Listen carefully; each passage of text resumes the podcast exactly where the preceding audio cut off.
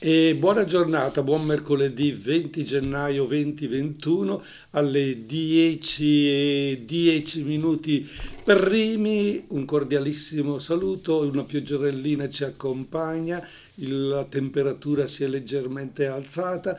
Per chi ascolta la trasmissione in serata, bene, buonasera a voi, buon proseguimento di serata, spero di non rovinarvela così che andate a dormire più rilassati, più tranquilli, con pensieri che possono aiutare il sonno. Non al mattino, ma forse la sera, sì, chissà, forse la mia voce porta anche una comunicazione di relax, ma eh, potrebbe essere una buona comunicazione. E saluto quelli che mi ascoltano in orari diversi, in giornate diverse ben ritrovati a tutti voi. Oggi sono in diretta, quindi ricordo il numero telefonico della nostra emittente radio ECZ in blu 030 27 31 444. Ripeto 030 27 31 444. Io ho dato i numeri, voi componeteli sul vostro cellulare, sul vostro smartphone o sul vostro telefono di casa se ce l'avete ancora. Se non avete la possibilità di collegarvi con noi, di parlare, di entrare in comunicazione con noi, beh, ascoltatemi. È l'unica cosa che vi resta, tutto sommato. Sì, è l'unica perché, perché non mi potete vedere. Non siamo in radiovisione, questa nuova, questa nuova moda di comunicare che chi è alla radio è visto e quindi in casa avete acceso la radio eh, con la televisione, ogni tanto sbirciate e vi interessa di più il look di quelli che eh, parlano alla radio piuttosto di quello che dicono.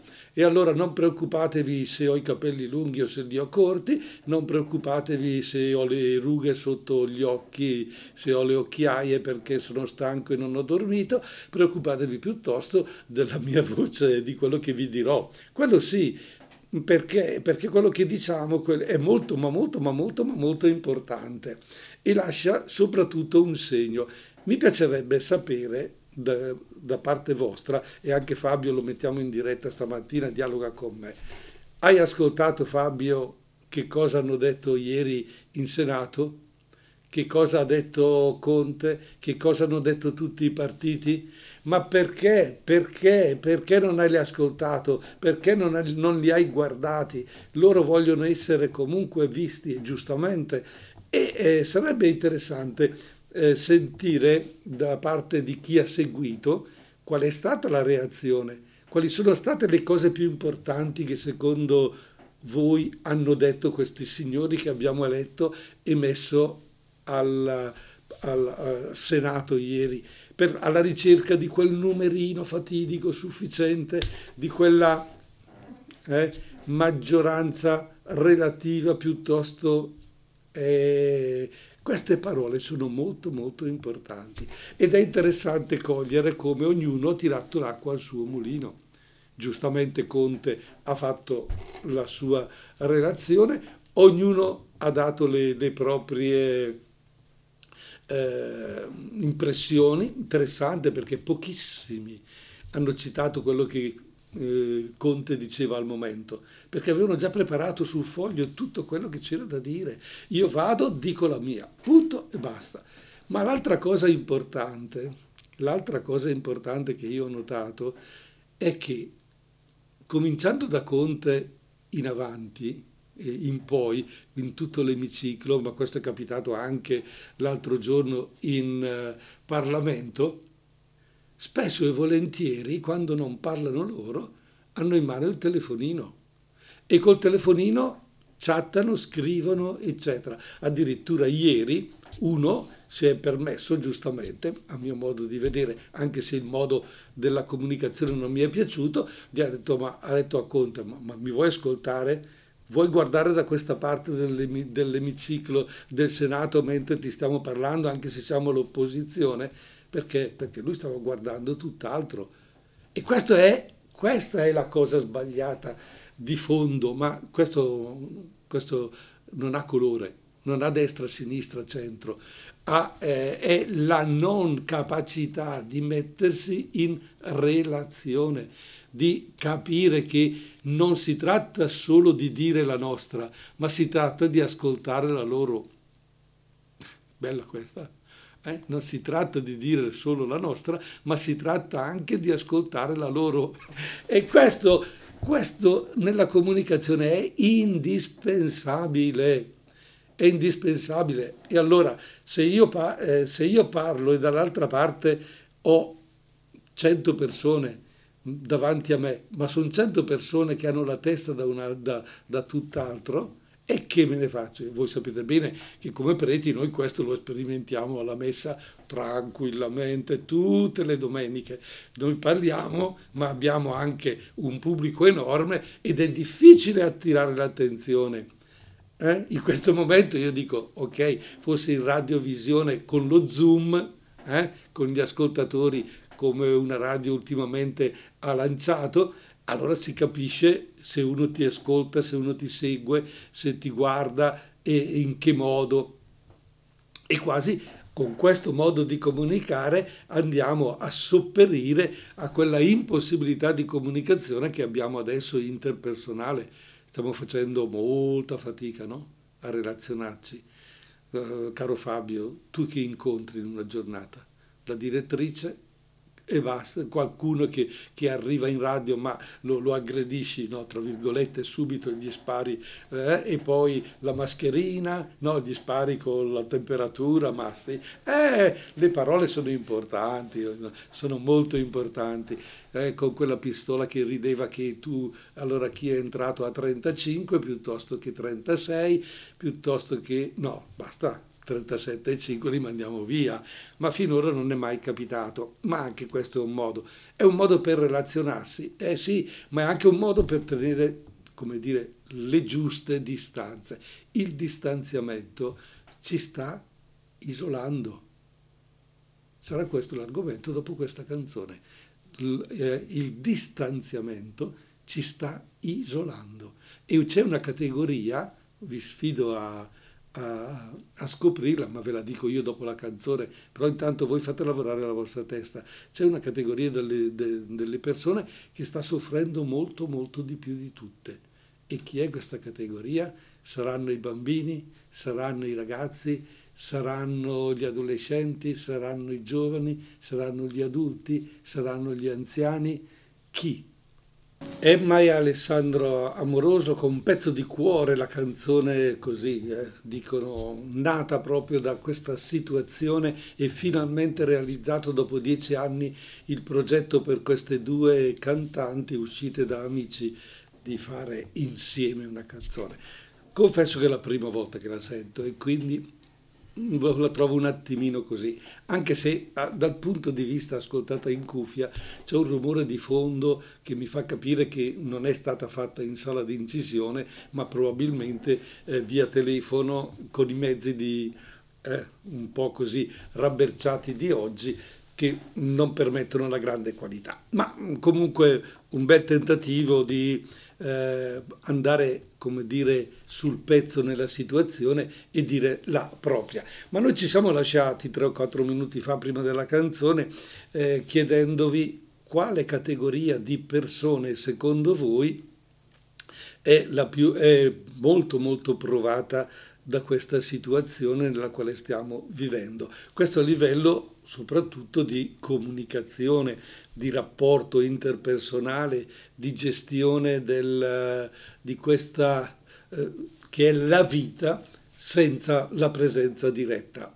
Beh, voi mi direte gli anziani, benissimo, gli anziani hanno davvero una grandissima difficoltà e si ritrovano proprio perché non sono abituati a gestire eh, i mezzi che ormai abbiamo tra le mani, smartphone, eh, computer, eccetera, non più di tanto, eh, però troviamo anche eh, anziani, se volete, di 70 e, e, tra i 70 e gli 80 anni che usano molto ma molto bene il loro, i loro smartphone e i loro strumenti della comunicazione.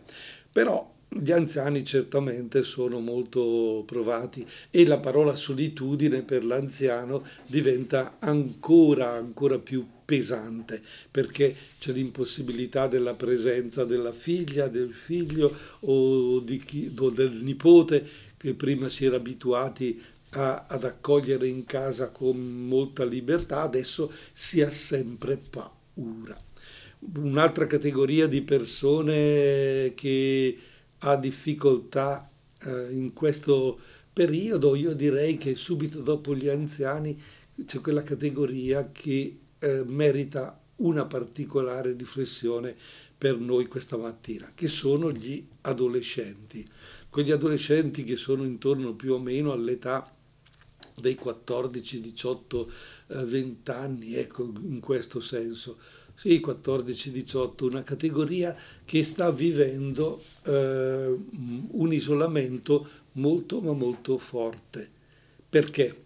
Perché l'adolescente, proprio intorno ai 14 anni, inizia a rapportarsi con gli altri con la propria mente, con la propria capacità, con, con, i propri sogni, con i propri progetti. E tra i 14 e i 18, ecco, fantastica eh, nella sua mente da grande farò questo, farò quest'altro, quando arriveranno i 18 anni potrò fare questo, gestirò la mia vita, la maggiore età mi darà la possibilità di... E quindi una bellissima costruzione di sogni, di progetti, di eh, creatività che non può andare perduta. E naturalmente l'adolescente, quando fa queste, questa eh, esperienza di eh, se stesso, si stacca dalla famiglia. Eh beh, ma è normale. E allora addirittura papà e mamma dicono ma come non è, mai, non è mai qui con noi, ha sempre la testa altrove, ama la sua cameretta, ama il suo isolamento, eh, quindi ha il suo smartphone, ha i suoi giochi, ha il suo mondo, quindi come fai a dire Don che questi adolescenti sono una categoria che eh, ha difficoltà in questo momento, ma sono i più preparati perché prima di questa situazione loro con gli smartphone si comunicavano, anzi erano lì in presenza, eh, li hai visti tante volte, me l'hanno detto anche in oratorio, per la strada, sulla panchina, sono lì in tre, tre o quattro e ognuno, ognuno comunica col suo smartphone, sono lì insieme ma sono isolati. Ecco, questa eh, secondo me è una visione eh, sbagliata perché giustamente l'adolescente ama sognare, ama rapportarsi con altre persone e usando questi strumenti eh, ce la fa più di noi, però, però è lì, è lì con l'amico, è lì con l'amica, è lì con il gruppo, è uscito di casa, si incontrano e adesso, eh, adesso invece eh, l'isolamento ha creato una barriera molto forte nella loro mente, perché in fondo anche se possono parlare, tra virgolette, con lo smartphone, non si parlano più di tanto, vogliono incontrarsi. Neanche la videochiamata è sufficiente, tant'è vero che viene utilizzata pochissimo, perché vogliono stare, stare insieme. E, e quando stanno insieme li avete visti magari per la strada o così, la mascherina hm, è più sul mento che sul naso. Qualcuno la metterebbe anche volentieri sulla fronte piuttosto che sulla bocca, mm, oppure eh, e ridono se gli dici ma come, e poi la pacca sulle spalle tra di loro, lo scherzetto che si fanno tra di loro e si saltano addosso. Questo è il bisogno di contatto, il bisogno di relazione fisica che l'isolamento ci impedisce di vivere. E allora quando tu a un adolescente proibisci di fare una cosa, eh, l'adolescente giustamente dice va bene, ti lascia girare le spalle e poi dice no, fammici provare, lascia, mi dice che è sbagliato, ma, ma voglio verificare io. E allora esce quella bellissima espressione fammi toccare con mano fammi prendere consistenza delle cose. Tu mi dici che è sbagliato, ma io prima voglio ficcarci il naso. Eh, non, lo, non, lo, vuole proteggere con la mascherina, vuole ficcarcelo, vuole vedere, vuole toccare. E questo è bellissimo perché l'adolescente quando comincia a ragionare un po' di più, perché da bambino e da ragazzo fa quello che gli si dice, ma niente, niente di più, quando comincia a prendere in mano la propria vita ha proprio questo bisogno di verifica, una verifica che eh, adesso tutto sommato non hanno, non hanno la possibilità. Perché questi ragazzi chiedono di andare a scuola? Quando mai? Quando mai un adolescente di 14, 15, 16 anni, cioè nell'età delle superiori, va volentieri a scuola? Stavo dicendo andava volentieri a scuola, ma non, nessuno di noi andava volentieri a scuola. Avremmo tutti preferito fare una passeggiata, che so, in castello. Abbiamo fatto, dai. Eh qualche volta abbiamo dato una giustificazione nostra e così. Quando mai, eh, eh, piuttosto di andare a scuola, sarebbe stato meglio andare a fare una partita, eh, che so, di pincanello nel baro um, vicino, se poi eh, vicino alla scuola, oppure fare una bella passeggiata sotto i portici, così. Eh, io parlo naturalmente di Brescia, ma poi questa cosa va applicata alla, al paese. Eppure adesso vogliono la scuola. Addirittura leggevo stamattina che i, gli, i giovani, gli adolescenti, i giovani, quelli dell'età delle superiori che stiamo un pochettino conoscendo stamattina, hanno detto agli insegnanti scendete anche voi a manifestare con noi. Siamo uniti. Ma da quando mai uno studente è fa comunella, tra virgolette, con l'insegnante, che lo vede sempre, sì, come uno capace di dargli, ma è perché c'è un obbligo, c'è un obbligo della scuola, ho l'obbligo di andare a studiare, perché poi mi prendo, l'obbligo del diploma, ma non perché eh, quell'insegnante davvero mi aiuta, che la relazione mia con l'insegnante è importante, eccetera. Quanto mai? È proprio tutto questo eh, sta capitando perché la costrizione, l'essere isolati da una regola, da una legge, allora ci permette di eh, creare una situazione di riflessione, di ragionamento del tutto nuovo. Ma speriamo che dopo, che dopo questo isolamento, quando tutto è finito, questi valori restino, che davvero ci sia una complicità positiva con gli insegnanti, che con i compagni non sia soltanto eh, fare comunella per allontanarsi dalla scuola, ma cercare insieme e imparare insieme, crescere insieme. Che ne pensate? 030 27 31 444. Chi ascolta in diretta questa trasmissione alle 10.31 minuti di mercoledì 20 gennaio 2021 può comporre appunto lo 030 27 31 444 e dire la sua, eh, dire qualcosa in merito all'argomento che stiamo trattando, a questa incapacità o impossibilità di eh, comunicare di persona e quali sono le reazioni e che cosa sta eh, capitando, che cosa e quali soluzioni prendere. Beh, ce lo dice Ornella Vanoni nella sua canzone Un sorriso dentro al pianto. Un sorriso dentro al pianto nella Vanoni, anche questo l'ho ascoltata per la prima volta, ma la riascolteremo ancora nelle nostre eh, future trasmissioni perché sono canzoni, questa e anche quella di Emma, nate proprio nella, in quest'anno così difficile, così... Ehm, non so più quale aggettivo usare perché in fondo siamo talmente immersi in situazioni così difficili che eh, non sappiamo neanche più trovare le parole giuste per esprimere quello che proviamo. E forse le canzoni tentano di eh, darci alcune suggestioni, alcune piste e noi naturalmente le ascoltiamo volentieri e ci confrontiamo le ascoltiamo volentieri, le confrontiamo. Vi ricordo che all'inizio della trasmissione ho detto che è facile parlare, è facile dire la propria, ma ascoltare quella degli altri diventa più difficile. E a questo punto non so quanti state ascoltando, però queste cose le sto dicendo perché ci credo e quindi se arrivano a qualcuno bene, se non arrivano a nessuno, come si dice in bresciano, pace amen, eh, che, ci faccio, che ci posso fare io? Posso tornare come come sempre, all'argomento che abbiamo così messo sul tavolo questa mattina, quale categoria eh, sta soffrendo di più la situazione del Covid e secondo me è quella degli adolescenti. Oggi ho voluto così proprio toccare questo, questa realtà dei ragazzi dei, tra i 14 e i 18 anni.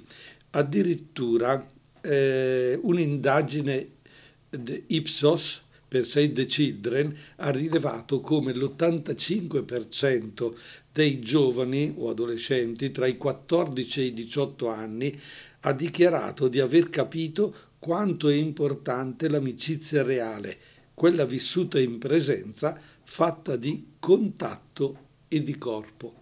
E noi che pensavamo, lo dicevamo prima, eh, che loro vivessero solo di telefonini, solo di comunicazione. Chiara, scrivendo ad un giornale, eh, ha provato ad esprimere le sue sensazioni e Chiara ha 17 anni. Bene, manda questa lettera in cui scrive guardavo i miei compagni con questo distacco virtuale, alienante e pensavo a quanto mi mancasse la dinamica di classe. Beh, probabilmente fa accenno al contatto con i compagni e l'insegnante attraverso Zoom, no? Cioè praticamente tu stai seduto a casa davanti a un computer e sei convinto di essere in relazione con tutti i tuoi compagni. Eh, ti dicono che è come stare in classe e, lui, e lei dice no, con quanto distacco virtuale alienante alienante, vuol dire che lei si è sentita impoverita in quel momento proprio per stare davanti a quello schermo. Stare a lezione invece, la dinamica di classe, eh, gli mancava in questo senso. Stare a lezione, per esempio, aggiunge, dividere la merenda, passare i bigliettini, parlare e riabbracciarsi.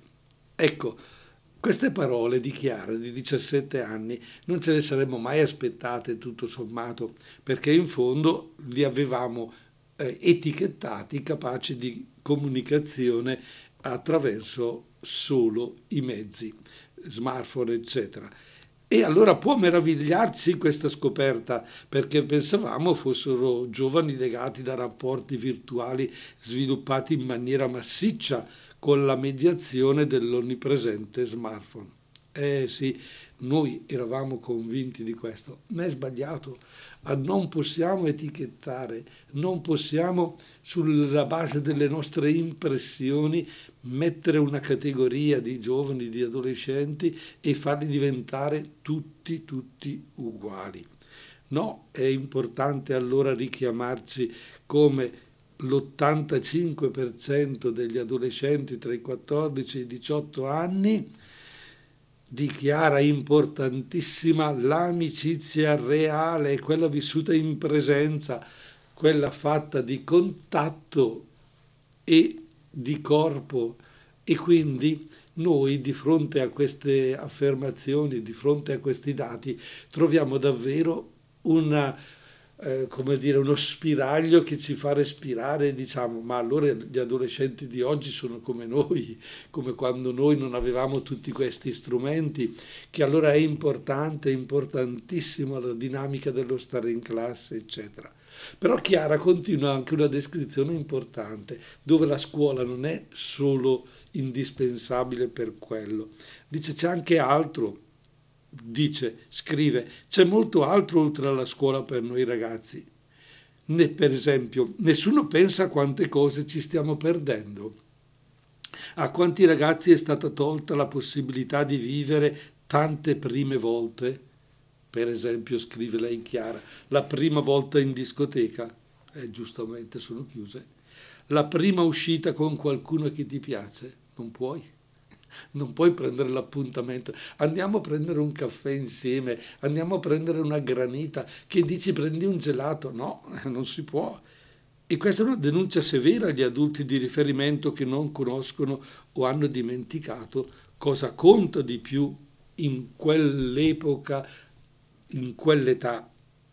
Ci serve anche sapere dall'indagine che ho citato che il disagio dei giovani si manifesta con stanchezza, irritazione, ansia, scoraggiamento e che un adolescente su cinque si tiene dentro quel malessere, non condivide con amici e familiari il pesante fardello di queste sensazioni negative.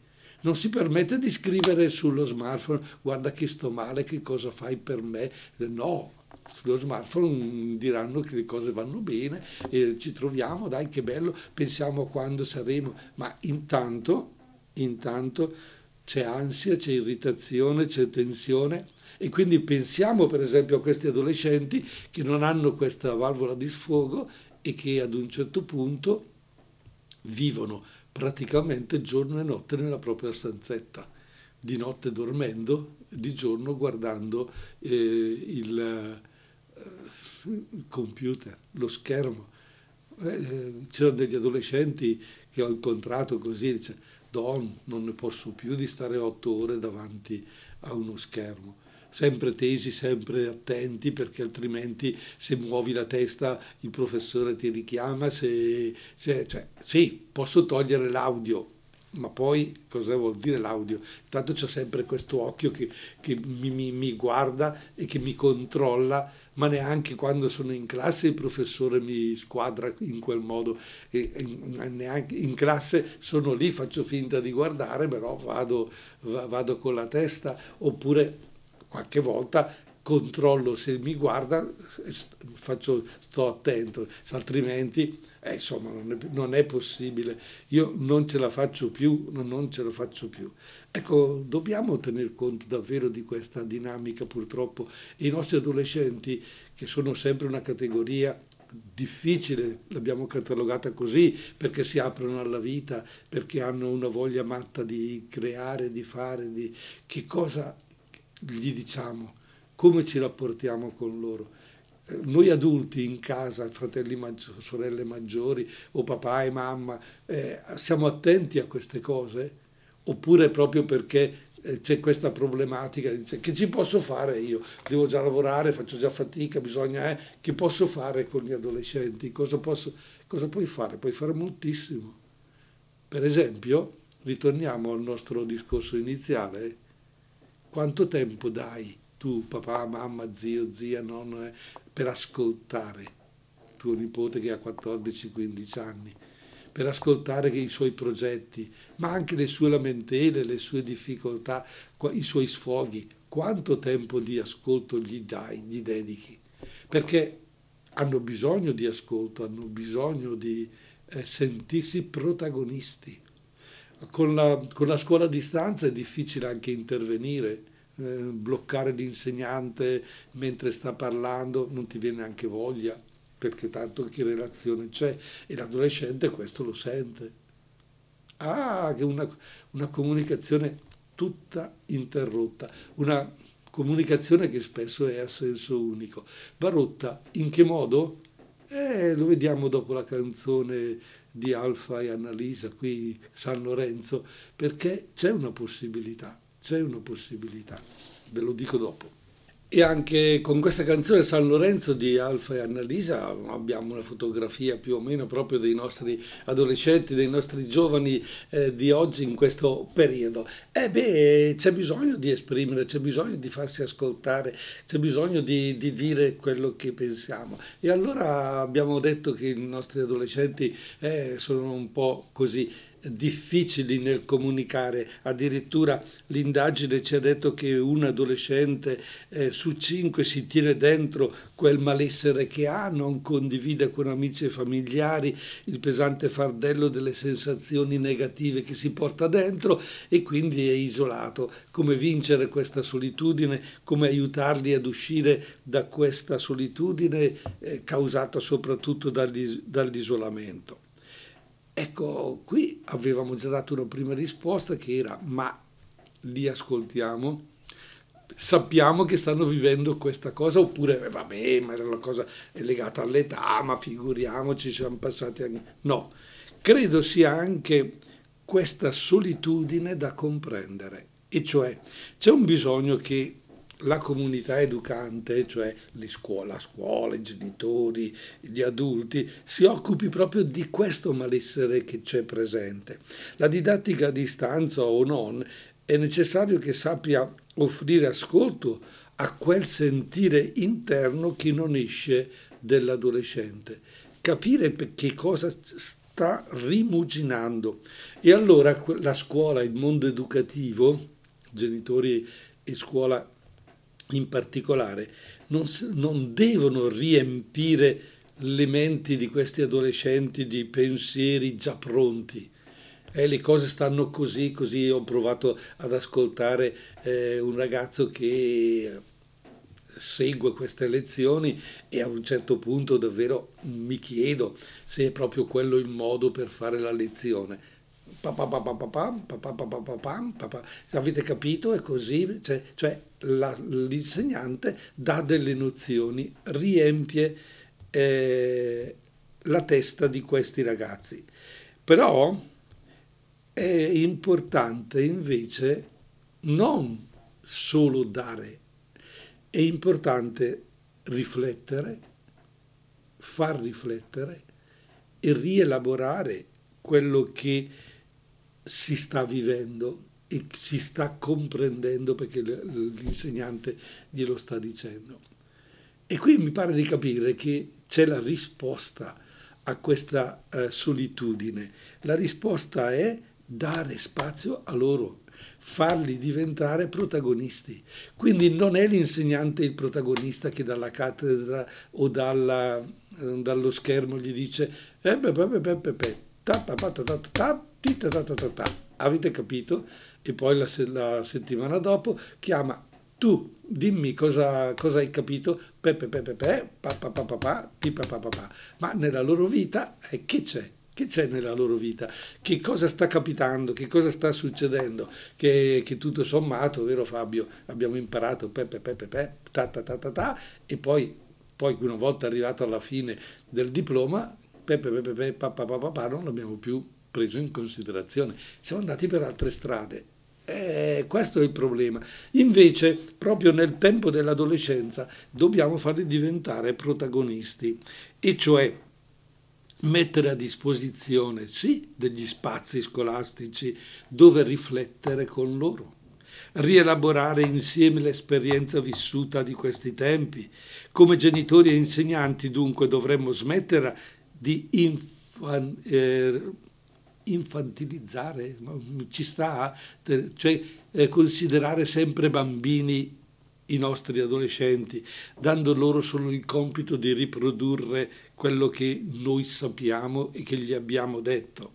Faremo meglio a coinvolgerli di più nella ricerca di strategie utili ad affrontare la bufera e chiedere loro, ma secondo te come possiamo uscirne? Che cosa si può fare? Perché in fondo non sono vasi da riempire, eh? non sono bicchieri da riempire, sono teste pensanti, magari come noi, e forse più di noi hanno delle, dei progetti e delle possibilità che neanche noi adulti riusciamo magari a pensare. E se li ascoltassimo, ecco, dovremmo avere la capacità di sapere ascoltare i loro pensieri sul futuro Ah, ma a proposito, vi ricordate quando noi da adolescenti pensavamo questo, questo e il mondo degli adulti ci bloccava? E adesso con questo isolamento ancora più forte questi adolescenti stanno soffrendo molto di più.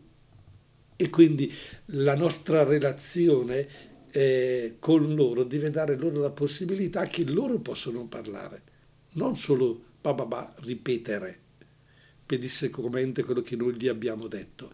Sono persone pensanti e hanno dei pensieri sul loro futuro e quindi da parte nostra possiamo dire dalla nostra esperienza, porre delle domande, ma tu sai che se si facesse così e così le conseguenze sono queste, puoi immaginare che può capitare una conseguenza di questo tipo piuttosto che quest'altro?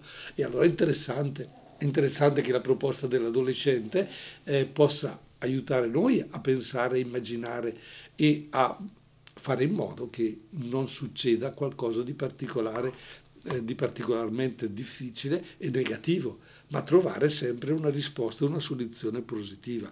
Quindi noi cari adulti dovremmo saperli sollecitare a un pensare impegnato riguardante per esempio la sostenibilità delle risorse per il pianeta, così farci aiutare anche nell'impostazione stessa delle lezioni a distanza. Mm, ci, ci, ci, sarà stato un insegnante che ha detto ai ragazzi com'è che facciamo la lezione? Eh, diventa difficile. Io personalmente adesso, il prossimo 6, 6 febbraio, inizio il corso in università eh, con insegnanti di religione, eccetera, e mm, così ho scelto di partire con quattro ore, cioè praticamente tutta la mattinata di sabato li avrò davanti allo schermo. Ma eh, io dico vado, io dopo, dopo, tutte queste cose che sto dicendo mi dico ma come farò, che lezione farò? No, partirò proprio da qui. Proviamo insieme a decidere che lezione fare, come gestire le cose, perché in fondo io insegno l'utilizzo dei mezzi della comunicazione sociale nell'ambito dell'ora di religione, quindi capite bene, nell'ambito scolastico è interessantissimo perché se si trovano a fare una lezione di religione o anche altre lezioni sempre utilizzando questi mezzi, dovremmo essere capaci di eh, porci queste domande e di trovare eventualmente delle risposte. Quanto tempo ho? Diamo tempo a una canzone? Ci sta solo la canzone e poi i saluti? Beh, già questa, già questa pro, prospettiva è interessante, farli protagonisti e poi ci salutiamo. Dai, ci ascoltiamo Takashi Chetra e Marco Mengoni e Fra Quintale con Venere e Marte. Salutiamo Venere e Marte e saluto anche voi perché ormai il tempo a disposizione è scaduto. Fabio mi dice che non ho neanche un minuto di tempo e vorrei concludere il nostro argomento e dire cari adolescenti, siate protagonisti e noi, e noi vi daremo il compito di aiutarci e consentiremo di fare qualcosa per tutti, vi daremo questa possibilità.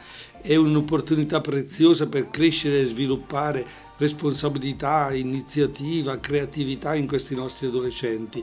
Spingiamoli a pensare progetti. E perché, come conclude Chiara, non accettare nella sua lettera adesso ci dobbiamo aspettare che siano loro, gli adolescenti, a tenerci per mano?